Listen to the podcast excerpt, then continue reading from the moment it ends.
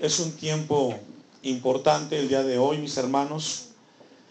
El tema de esta predicación, fidelidad hasta el fin. Fidelidad hasta el fin. Es muy importante, mis hermanos, el saber que Dios tiene un grande interés cuando somos expuestos en la palabra de Dios a que nosotros entendamos sus verdades. Eh, quiero compartirle algo muy importante en esta predicación que tiene que ver con la fidelidad hasta el último momento que nos toque en esta tierra. Dios eh, en este año 2015 para esta iglesia cristiana Hashem es un tiempo decisivo en cada uno de nosotros, de usted y de mí. Han pasado, y vamos para seis años me parece, aquí en San Andrés Timilpa. Y Dios nos ha venido dando a lo largo de este tiempo, palabra tras palabra. Pero estamos llegando a un tiempo en el cual la palabra recibida tiene que tener un efecto. Este año 2015 es un tiempo muy importante para esta iglesia. Porque una de dos, o despegamos o nos quedamos como cualquier otra iglesia, siendo una más del montón. Porque tanto conocimiento recibido y no lleva a un lugar de práctica, entonces va a producir en cada uno de ustedes religiosidad. Va a llegar el momento que no vas a querer venir al templo. No vas a sentir deseos de venir. Eso es un síntoma que algo está sucediendo anormalmente en tu vida. Porque la palabra que se recibe es una palabra que tiene que ser llevada a un lugar. Porque nos pasa como, nos, como, como, pasa en el, en el, en el medio natural con el maíz. Aquí todos pues conocen cómo se siembra y cómo se da el proceso del maíz.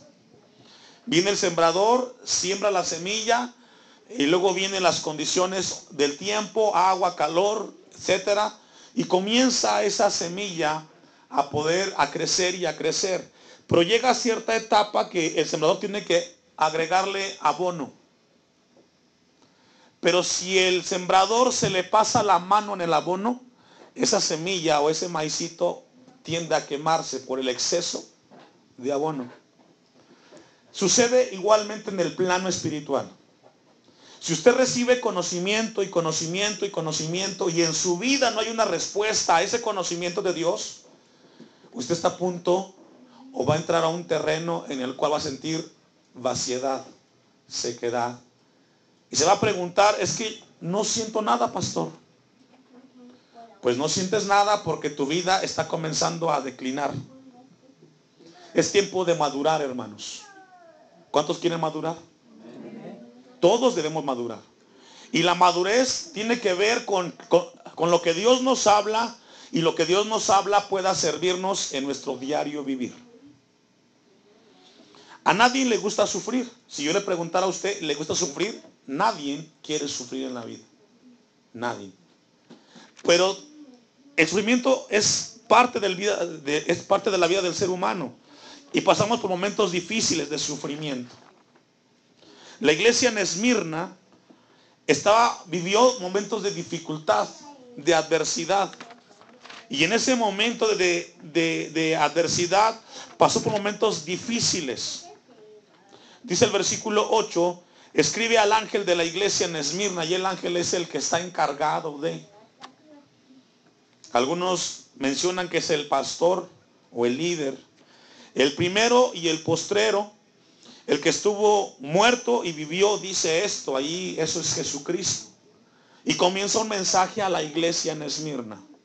Cien años después que Jesucristo ascienda a los cielos, se escribe bien este mensaje a, a la iglesia en Esmirna por medio de Jesucristo y le dice, yo conozco tus obras o estoy enterado de lo que te pasa y tu tribulación y tu pobreza, pero tú eres rico. Y aquí vemos entonces que Jesucristo estaba enterado de los momentos de adversidad que estaba viviendo la iglesia en Esmirna. Esmirna es o fue la ciudad, la segunda ciudad en importancia en Asia Menor. Eh, después de Éfeso, Esmirna se le conoció como la corona de Asia y tuvo un personaje importante, un mártir ahí, Policarpo, que sufrió eh, el, repudio, el del imperio romano. Y dice, y la blasfemia de los que se dicen ser judíos y no lo son, sino sinagoga de Satanás. La tribulación y la pobreza de los cristianos en Esmirna se debía a las persecuciones que habían sufrido mis hermanos. Hebreos 10:32 en adelante, dejo un apartado ahí, vamos a ver cómo el, el escritor de Hebreos menciona la adversidad y la dificultad que se vivió en aquel entonces. Hebreos 10:32, pero traed a la memoria los días pasados en los cuales, después de haber sido iluminados, sustuvisteis gran combate de padecimientos. Padecimiento tiene que ver con sufrimiento. Versículo 33. Por una parte, ciertamente con vituperios y con tribulaciones fuisteis hechos, ¿qué dicen hermanos? Espectáculo. En aquel tiempo el cristiano vivía una situación difícil, incómoda, donde había rechazo por parte de la sociedad de aquel entonces. Por el simple hecho de ser cristianos, ellos eran rechazados y vituperados, atribulados, no eran bien vistos. Dice el texto, y por otra, y por otra llegasteis a ser compañeros de los que estaban en una situación semejante. Es decir, habían hermanos que compartían las mismas tribulaciones y vituperios y dificultades y adversidades. Y es el caso que también aquí en la congregación. Hay familias que comparten, que están viviendo en este momento eh, situaciones similares a otras familias, hermanos en la fe. Llega un tiempo que vamos a enfrentar dificultades como los otros puede ser necesidad económica, carencia, dificultades con los hijos. Entonces la Biblia dice que había allí algo similar. Versículo 34. Porque de los presos también os compadecisteis. Fíjese. Aún, en la tribulación y, y dificultad ah, existía el ánimo para asistir a otros. Y el despojo de vuestros bienes. A usted nunca le han quitado su casa por ser cristiano, ni su carro. No ha llegado a ese extremo. En aquel tiempo sí hubo, hubo, gente que les quitaron sus casas y sus bienes por el hecho de ser cristianos. Y, dice el texto, el 34, y el despojo de vuestros bienes sufristeis, ¿cómo lo subieron hermanos? Con gozo. Sabe que una de las cosas que Dios está trabajando con esta iglesia entre semana y los domingos, está trabajando con el carácter, mis hermanos. ¿Con qué? Porque el carácter es el que define quién eres y cómo enfrentas las situaciones. Vea usted, los padres de familia procuran que sus hijos tengan qué? Carácter para enfrentar las dificultades de la vida. Y de que son pequeños, los padres procuran que su hijo tenga un carácter, que no le tenga miedo a la adversidad. Y usted le dice a su manera cómo comportarse en un problema, cómo arreglar una situación. Porque a cuántos padres no quieren hijos con carácter. ¿Verdad que sí? Porque un hijo sin carácter va a ser un hijo cuando crezca llevado de aquí para allá que los problemas van a doblegarlo. Pero un hijo o una hija con carácter va a ser un ser, una mujer, un hombre firme en las dificultades. Y lo que Dios quiere hacer con nosotros también son cristianos con carácter. Dice el 34. Y el despojo de vuestros bienes sufristeis con gozo sabiendo que tenéis en vosotros una mejor y perdurable herencia en los cielos. Los hermanos en Esmirna sabían de esto, mis hermanos. Dificultades, tenían tribulación, sufrieron pobreza, y ahí la pobreza tiene que ver con la escasez económica. Hoy el mundo entero está viviendo y va a comenzar a experimentar un tiempo de crisis donde no va a haber donde se va a escasear. Y algo que Dios quiere hablarnos aquí a la congregación, tenemos que ser maduros para saber administrar. Si en el futuro, hermano, se vislumbran momentos de crisis, no gaste lo que no tiene. Y no hipoteque cosas que no tiene que hipotecar. Sea sabio. Tenemos que ser una iglesia que seamos sabios y maduros para enfrentar momentos difíciles. Concluye el texto, y perdurable herencia, ¿en dónde mis hermanos? En los cielos. Estaba Esmirna, estaba viendo las dificultades, pero aún así se mantuvieron. ¿Sabe que hoy los cristianos genuinos, porque hoy un cristiano tiene que separarse o, o dividirse de aquel que es un religioso? Porque un cristiano va, va a sufrir rechazo. Y puede ser desde su casa.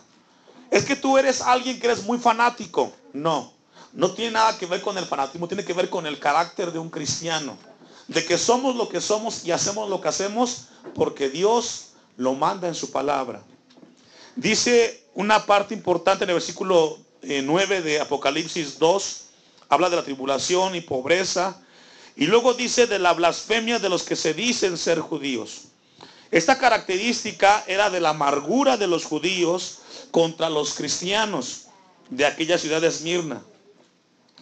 Los judíos estaban en este momento, o en ese momento estaban ellos aprovechando para hablar en contra de los cristianos.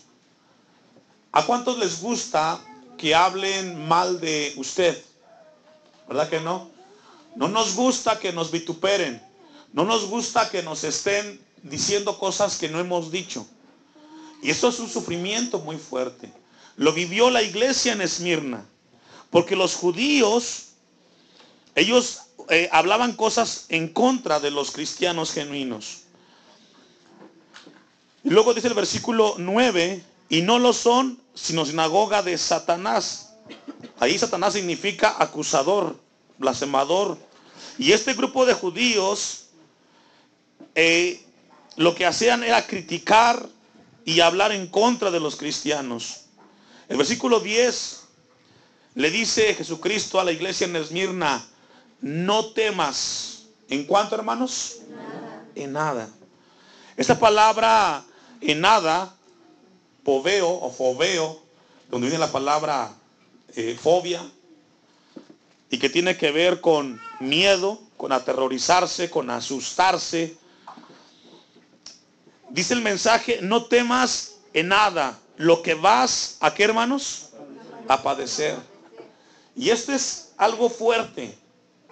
La vida cristiana no es una vida de rosas.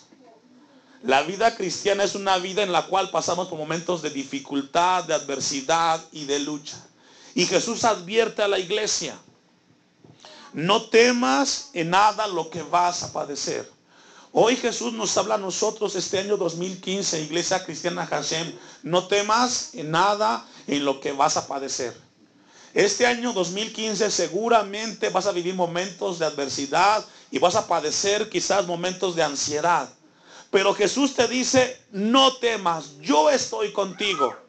Si tú eres su hijo, vas a entender su palabra.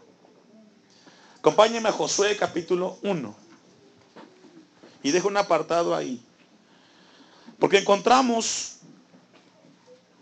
en Josué un hombre que vivió 40 años a la sombra del gran líder Moisés. 40 años del cual tuvo que aprender y Dios comenzó a formar un carácter en Josué.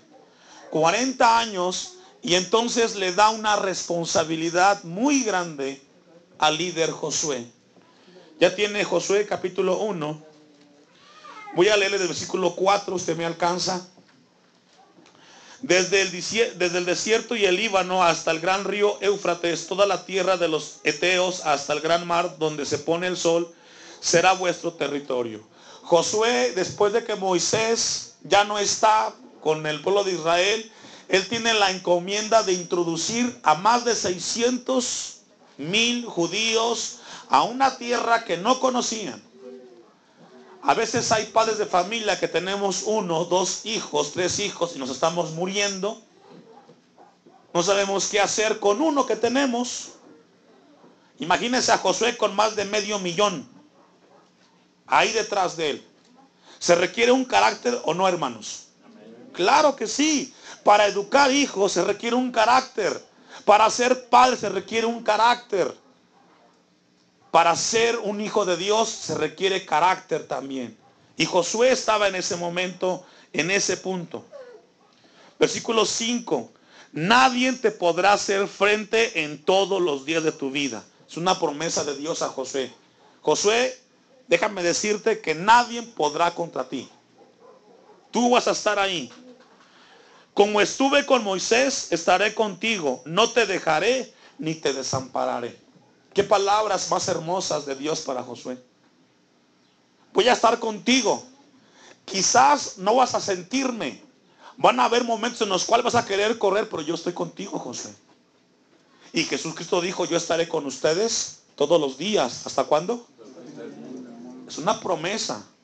Tú lo sientas o no lo sientas, Dios está en este lugar. Su palabra es proclamada. Versículo 6. Eh, Solamente le pide algo Dios al gran líder Josué. Versículo 6. Esfuérzate y sé valiente. Esas dos palabras tienen que ver con carácter. Sé un hombre con decisión y determinante en lo que haces. ¿Cuántos padres no quieren hijos así? ¿Sabes qué, hijo? Vas a enfrentar en la vida dificultades, pero tú sé un hombre valiente y sé un hombre esforzado. Mire, hermanos, los problemas y dificultades en el cristiano es un momento para crecer. ¿Para qué, hermanos? Los problemas no son para huirle, son para qué? Para enfrentarlos y para crecer a través de ellos. Si no hay adversidades, si no hay dificultades, ¿cómo vamos a crecer? Es ahí en la adversidad donde Dios trabaja en nuestras vidas para que crezcamos. No hay que verlo, ¿y por qué a mí? ¿Y por qué no al otro? Si tienes un problema, ahora es cuando tú tienes que acercarte a Dios y confiar en Él. Y como dice Romanos 8:28, los que aman a Dios, todas las cosas ayudan para bien, aún la que tú estás viviendo. Y Dios te va a enseñar ahí. Le pide dos cosas Dios a Josué. Esfuérzate y sé valiente. Porque tú repartirás a este pueblo para, por heredad la tierra de la cual juré a sus padres que lo daría a ellos. Ahora viene una pregunta. ¿Sabía José cómo repartir la tierra? Pues él no sabía. Así como tú no sabes educar a tus hijos. Así como tú no sabes cómo hacer un negocio. José también estuvo frente a esa situación. Él no sabía. Él tuvo que depender de Dios. Como hoy Dios quiere que dependamos en las dificultades de Él.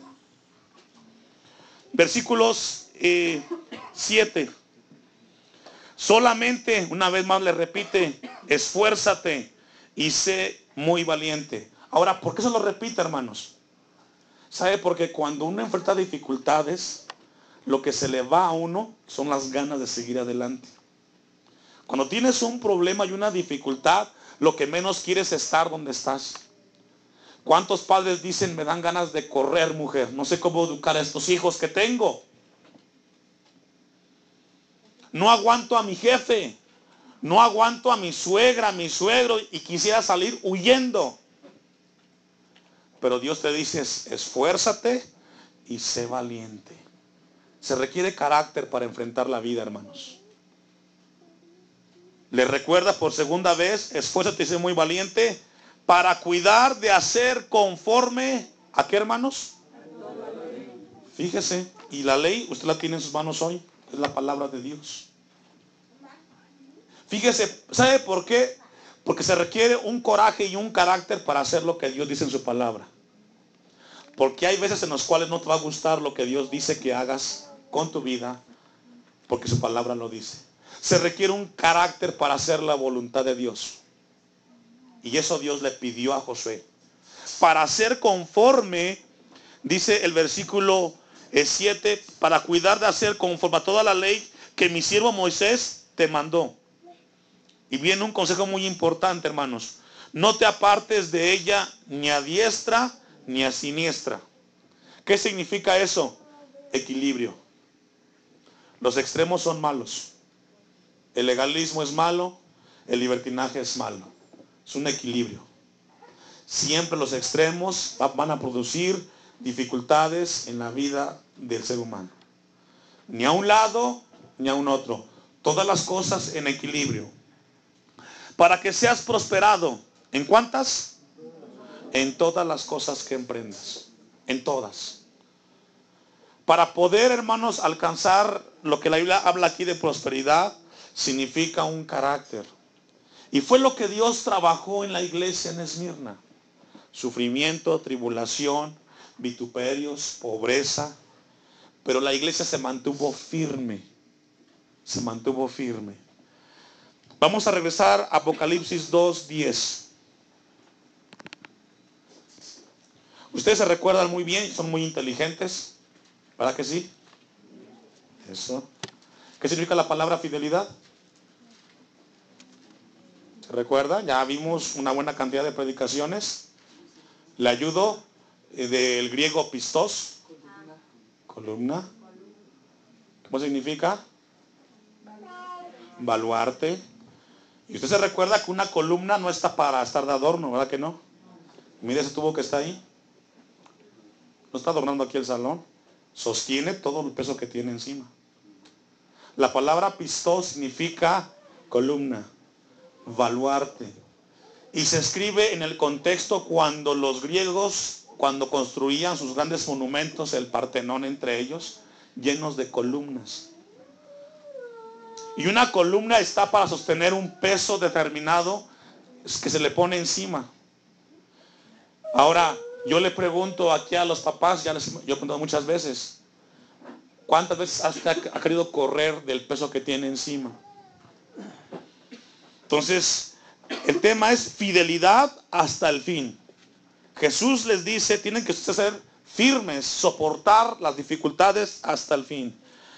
Versículo 10 dice, algunos de vosotros en la cárcel para que seáis, ¿qué hermanos? Probados. Jesucristo le habla aquí a la iglesia, no temas en nada lo que vas a padecer. He aquí, el diablo echará a algunos de vosotros, ¿en dónde hermanos? En la cárcel. La cárcel, hermanos, en aquel entonces era un lugar, no de prisión, sino un lugar donde se hacían trabajos esforzados. Y la gente iba a ser metida ahí, se la de Jesucristo, para que seáis probados. La palabra probados, peirazo del griego, significa una experiencia para probar y saber si en ti hay algo bueno o hay algo malo. Sabe que cada prueba que uno vive, somos probados y somos tentados a la misma vez. ¿Probados en qué? A ver si eres cristiano y respondes como cristiano. O cedes en la tentación y sigues siendo lo que eres, no cristiano. Cuando viene tu suegra y te insulta y te dices que mujer se te quemaron los frijoles y dices, ¿le contesto o no le contesto? Si tú dices, airados pero no pequéis, soportaste la tentación o la prueba de contestarle como se lo merecía. Sino con carácter dijiste, no le contesto que yo soy cristiano o cristiano. Cuando tienes con los hijos un problema, una dificultad, eres probado. Que tu hijo hizo algo, no sé, quizás el carro lo, el carro lo desvieló. Y llega a la casa y te dice, papá, ¿qué crees? El carro no arranca y usted da cuenta, lo enciende y está desvielado. Y hay padres que dicen, ahorita me las vas a pagar. Muchacho este y saca el cinturón. ¿Es una prueba o no? Hay quienes ahí se descosen y comienzan a hablar escorpiones, serpientes y todo tipo de animales, maldiciendo al hijo. Es una prueba. A ver cómo la vas a enfrentar. Pero dijo algo muy interesante, acompáñenme a primero los Corintios 10, 13.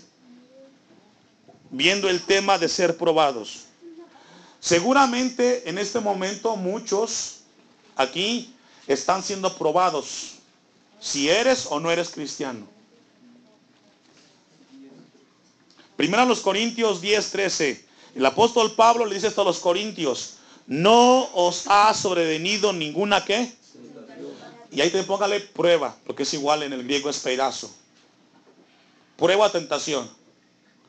No os ha sobrevenido ninguna tentación que no sea que hermanos es decir, la prueba que tú estás viviendo hoy es humanamente superada. No estás viviendo nada fuera de lo normal. Lo que pasa es que tú lo ves muy grande porque lo ves en tus fuerzas y con tus ojos y no en Cristo Jesús. Todas las pruebas son humanas. Dice el texto, pero fiel es quién? Que no os dejará ser tentados o probados más de lo que podáis resistir. Qué interesante. Lo que estaba viviendo Esmirna era soportable, como lo estamos viviendo hoy. Lo único que Dios pide es fidelidad, pistos, firmes, no le corras, porque si le corres a esto, vas a correrle a todo. Si le corres a la escuela, vas a correrle al matrimonio, a la responsabilidad y al compromiso también. Mejor enfréntalo hoy, con carácter. Concluye el texto. Sino que dará también juntamente con la tentación o con la prueba que la salida para que podáis soportar. Esto que usted está leyendo hoy no lo tenían los de en aquel entonces, pero hoy lo tenemos, porque van a haber momentos de prueba este año 2015. Vamos a ser tentados, pero Dios pide que soportemos, porque vamos a ser probados. Un texto más, Hebreos 2, 18. A nadie le gusta ser probado, hermanos. ¿Sabes? ¿Sabe cómo son probados los niños o los estudiantes en las escuelas? ¿Cómo son probados? Pues con exámenes, a ver si aprendieron o no. Y si lo pasan, pues es que así le entendieron. Pero sabe que en el terreno de cristianos es distinto. Somos probados en experiencias, en situaciones y circunstancias. Por eso al inicio de la cuando iniciamos, yo le decía a usted, este año es determinante. Dios te va a dar palabra para que lo que escuches no digas, qué bonito mensaje. No, pon atención, porque en los siguientes horas, días o semanas viene tu vida una prueba para que pongas en práctica lo que Dios te dice hoy. Y no para que corras, sino para que estés firmes en el Señor. Amén. Pues en cuanto al mismo Cristo, pues en cuanto él mismo padeció siendo tentado, siendo qué hermanos? Y ahí también entra la palabra probado, que es peirasmos en el griego. Es poderoso, ¿para qué? Para socorrer a los que son, ¿qué hermanos? Tentados o probados. Por eso cuando eres probado, no corras, busca a Cristo. ¿Tienes una prueba? No dejes de leer la Biblia, es cuando más tienes que estar cerca de Dios. ¿Se requiere carácter, sí o no, hermanos? Sí. Allá adelantito, Hebreos 11, 17. Para enfrentar la vida como los de Esmirna se requiere carácter, hermanos. Todos pueden correr del barco menos tú, papá, mamá. Todos pueden salir asustados menos usted. Usted se queda como buen capitán. Se hunde el barco, nos hundimos todos. Amén. Hebreos 11, 17 lo tiene. Por la fe, Abraham cuando fue que? Y fíjese que Abraham fue probado. ¿Qué le pidió Dios? Y eso es una prueba fuerte. Tuvo una prueba, fue probado, ofreció a Isaac y el que había recibido las promesas, ¿qué dice hermanos? Ofrecía su unigénito. ¿Se da cuenta que Dios le promete primero a Abraham, perdona, este, sí, a Abraham, y luego le pide a su hijo. Es una prueba. Da palabra y luego viene la prueba. Adelantito. El 34, año en el capítulo 11.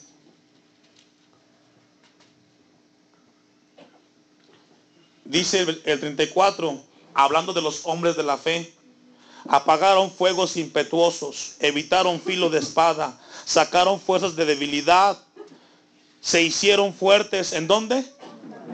Fíjese hermano que uno se hace fuerte en dónde? en los problemas.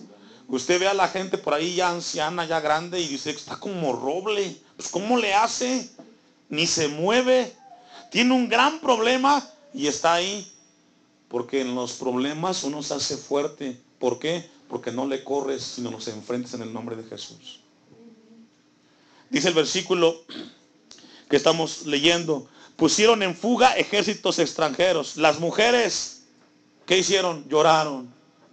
Hoy tiene problema mi esposo. No, recibieron sus muertos mediante resurrección.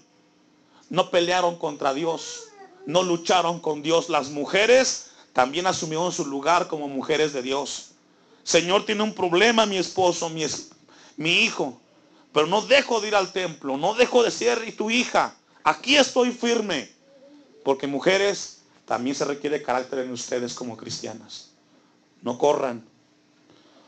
Mas otros fueron atormentados, no aceptando el rescate o el soborno o la mordida. A fin de obtener mejor resurrección. Otros experimentaron vituperios y azotes. Y más de estos, prisiones y cárceles. Fueron apedreados, aserrados, puestos a prueba. ¿Sí lo logra ver? muertos a fila de espada, anduvieron de acá para allá cubiertos de pieles de ovejas y de cabras, pobres, angustiados y maltratados. Qué cuadro, ¿no? Dificultad. Pero Dios fidelidad hasta el fin. Vamos a leer una cita más. Éxodo 20, 20. Vimos unos ejemplos donde hombres fueron probados pero los cristianos no corrieron, se mantuvieron ahí. Hoy lo que Dios quiere trabajar esta hora con nosotros es el carácter en nuestras vidas. Éxodo 20:20. Y Moisés le dijo al pueblo o le respondió, no temáis, porque para probarnos vino quién. Sabe que Dios está interesado en saber si tú eres su hijo o no lo eres aunque Él lo sabe. Y no lo hace para que tú, para que Él sepa, sino para que te des cuenta si eres su hijo o no. Para esto vino Dios, mis hermanos, para probarnos. Él te da su palabra, pero luego va a poner una prueba. Para, para que te des cuenta quién eres y no te engañes diciendo que eres lo que no vives. Para esto vino Dios. Y para que su temor esté delante de vosotros ¿Para que no qué? ¿Qué mensaje le estaba dando Moisés al pueblo?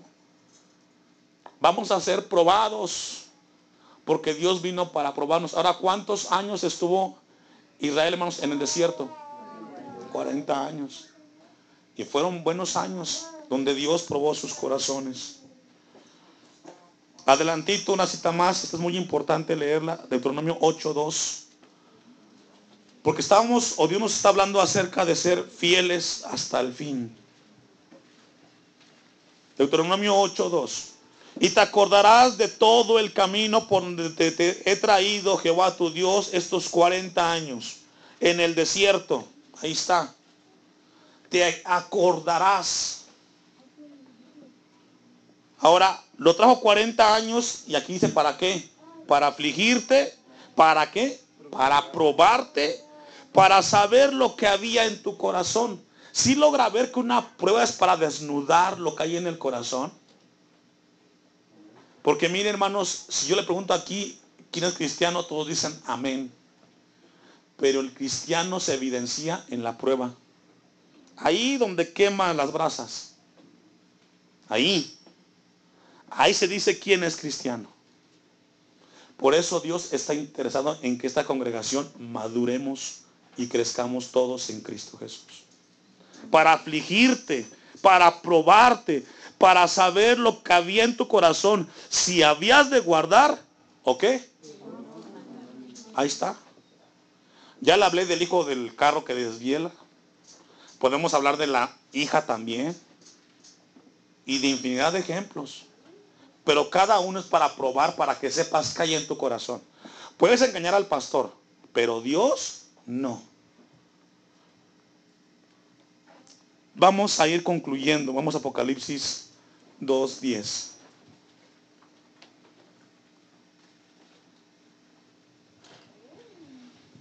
No temas en nada lo que vas a padecer. He aquí el diablo echará a algunos de vosotros en la cárcel para que seáis que.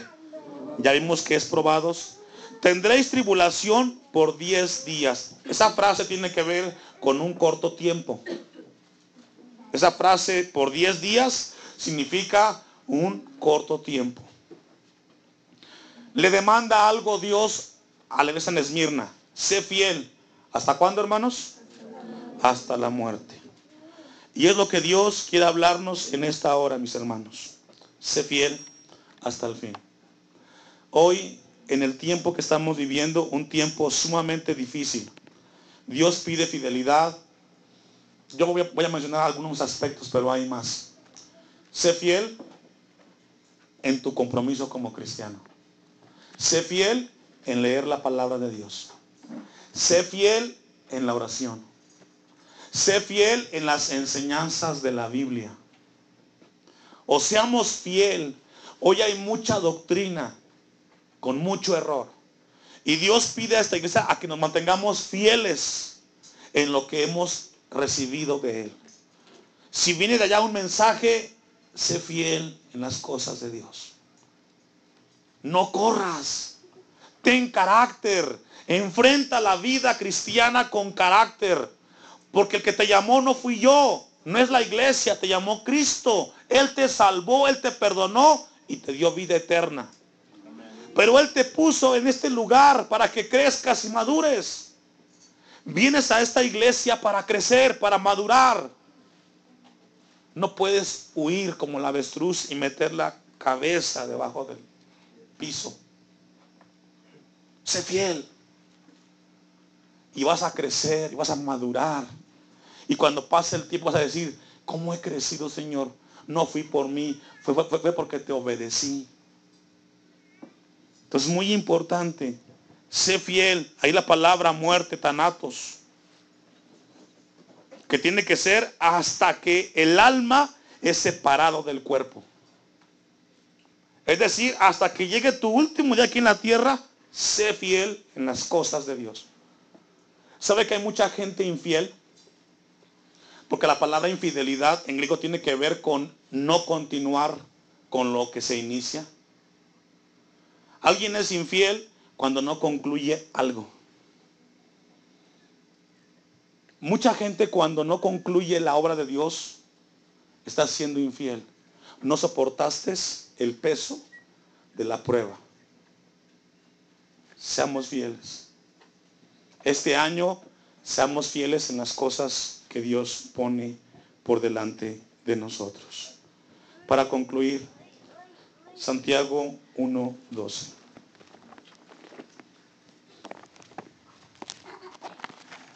¿Sé fiel hasta cuándo, hermanos? Hasta que el alma sea separada del cuerpo.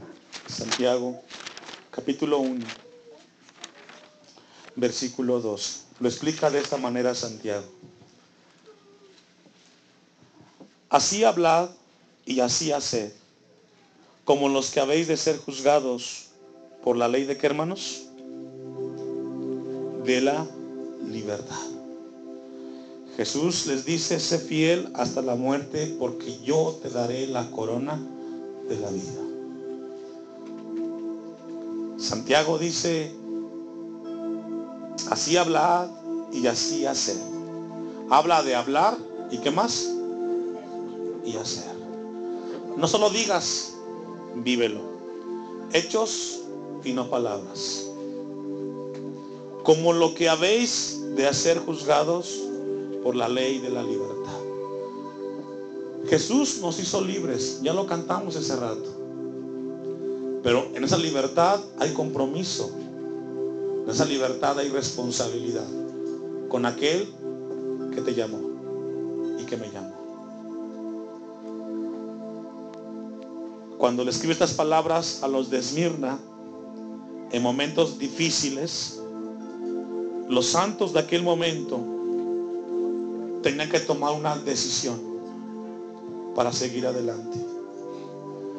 Hoy Dios nos llama a nosotros a mantenernos firmes en las cosas de Dios. En todo. Pero en las cosas de Dios es importante. Este año que pasó ha sido un año de mucha palabra de Dios. Hoy Dios pide fidelidad, mis hermanos. No corras. ¿A dónde te vas a ir? Si Dios te puso en esta congregación, es para que crezcas. ¿Cuántos quieren crecer? Eso cuesta. Se requiere carácter. Se requiere compromiso.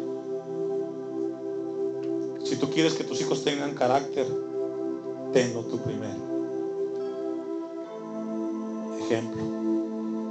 Póngase de pie.